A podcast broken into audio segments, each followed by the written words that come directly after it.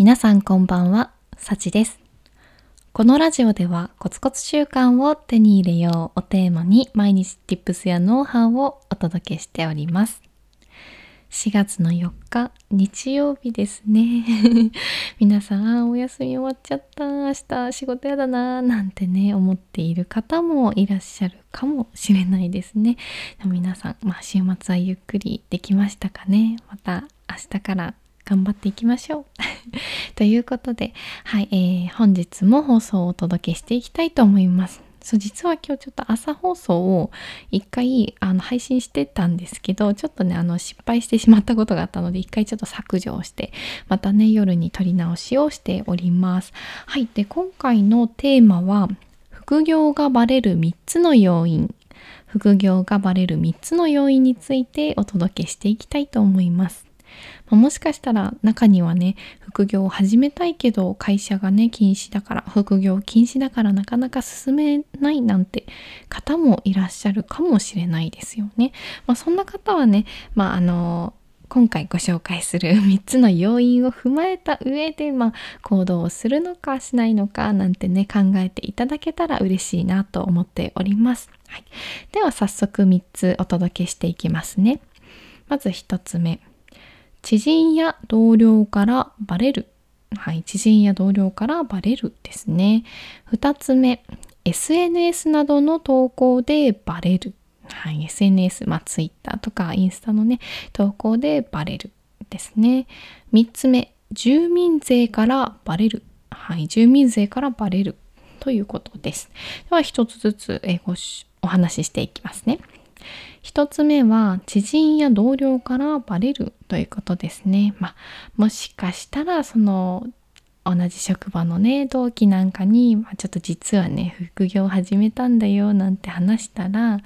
まあちょっとどこからねこう人のその話がこう伝わって伝わって、まあ、人事とかにね行くかもしれないですよね。なので、まあ、もしねなるべくバレたくない、まあ、副業をバレずにしたいという方がいる場合は、まあ、なるべくあんまり同期とか同僚には言わない方がいいのかなと思っております。私もね今の会社の同期とか同僚には一切言っておりません。はい。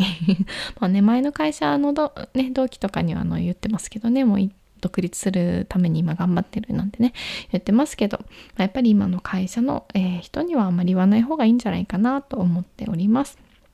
はい。えー、2つ目、えー SNS などの投稿でバレるですね。まあ確かに Twitter とかでね、まあ企業、うん、まあなんかそれっぽい、まあそれこそグランドスタッフとか 書くと、まあちょっとバレる可能性はありますよね。そうなんかね、航空業界は特に SNS が厳しいらしいんですよね。なんか会社によっては、あの制服のね、写真をあの出しちゃいけないとか言われている会社もありますし、そうそう。なんかね、人事とか総務とかが、あの、検索をね、しているらしいという噂をね、聞いたこともあります。はい。で、なんか、まあ、うん、ウォッチしてるらしいですよ。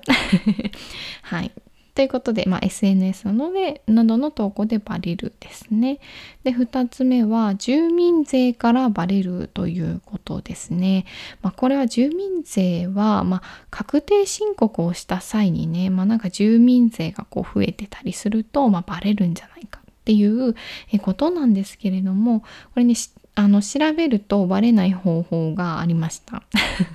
そんなに調べとんのって感じなんですけどそうあのね確定申告をするときにその書類に、えー住民税の徴収方法の選択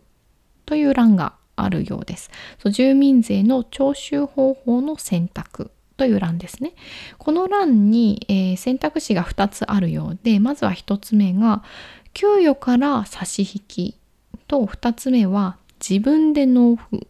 という、えー選択があるようです。でこれを必ず自分で納付そう自分で納付っていうのを選択するとあの、まあ、会社からねその住民税をあの差し引かれることがなく自分でね住民税を納付することができるので、まあ、会社にもバレないということですね。はい、そう副業分のその住民税の通知が自宅に届くようです。はい、なので、まあ、自分で納税をしましょうということですね。まあなんかここまで聞いた中でなんか確定申告したらバレるんじゃないのって思う方もいるかもしれませんね。でも、あのね、これも大丈夫みたいですよ。そう、確定申告っていうのは、あの、所得税とか住民税を確定するものであって、で個人の収入とかをねこうわざわざ会社に報告するものではありません。はい、なのでむしろ確定申告しないと脱税になってしまうのでそこはねしっかり申請をしていきましょう。はいなので、えー、まあ、今回のねテーマ副業がバレる3つの要因は、えー、まず1つ目は知人や同僚からバレる2つ目は SNS などの投稿でバレる3つ目は住民税からバレる、はい、の3つでした。まあね、なんで私が、まあ、このテーマを今回選んだかというと、まあ、ちょっとね先日びっくりしたことがあってそうスタンド FM の、ま、レター機能っていうのがあるんですけどそのねレターでレターでねちょっとまあ、匿名だったのでどなたかわかんないんですけど私にレターが届いたんですよね。でその内容がそのどこどこ会社の方ですよねみたいな。そう。でしかもねなもう消しちゃったから何て書いてあったか忘れちゃったんだけどなんか確か副業の申請をしていますか？みたいな。でもししてなかったら懲戒免職になりますよみたいななんかねあの内容が届いたんですよね。そうそれでびっくりしちゃって。でもそれレター機能だからなんかこう違いますよとかなんかこう返事をできるわけもなく終わっててしまったんです。終わるというか、まあ、そのままねちょっと怖いので削除してしまったんですけどそう。なんかそうやってねまあなんか何を思って私がその会社の人間と思われたのかちょっとよくわかんないんですけどそう。なんかそうやってやっぱね SNS まあ私は多分まあ SNS ですかね。Twitter で思いっきりこうグランドスタッフとか書いてたのでもしかしたらねそれであなんかうちの会社なんじゃないかってその人が思ったのかちょっとわかんないんですけど、まあ、そういう投稿をしてきたのかなと思いました。はい。でまあそういうレターをいただいたのであ副業ってどうやってバレるのかなみたいなね そうそうですね、えー、ちょっと興味を持ったので今回はそのテーマを皆さんにシェア、えー、させていただきましたはいまあ私はあの特にねあの何も変わらずこのままねあの活動は続けていきたいと思っています、まあ、もし本当にねあの自分の会社にまあなんか副業とかしてるんですか？なんて言われたりしたらまあそこはあの認めてねもしやめてくださいなんて言われることになったら まあやめようかなと思っております。はいそんな感じです。では今回のテーマは、えー、副業がバレる3つの要因についてご紹介をしました、えー、皆さん明日から月曜日ですね。まあちょっとなかなか会社行くの嫌だななんて思う方もいるかもしれないけれど。明日はね、まあ、まずは会社に行くまあ会社に行くだけ、うん、それだけ頑張ってみましょう。はい。では、えー、皆さん今日は早く寝てね、ゆっくり体を休ませてください。では、皆さん、おやすみなさい。